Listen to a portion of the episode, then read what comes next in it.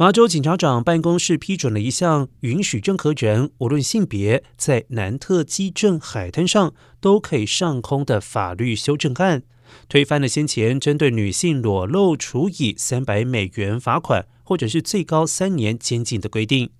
南特基镇五月召开证明会议，以三百二十七票赞成、两百四十二票反对通过海滩性别平等法律修正案，但还必须通过检察长办公室的审查，以确保这条法律修正案没有与州宪法抵触。然而，检察长办公室六号公布裁决时表示，南特基镇有权选择允许在其海滩上从事哪些活动。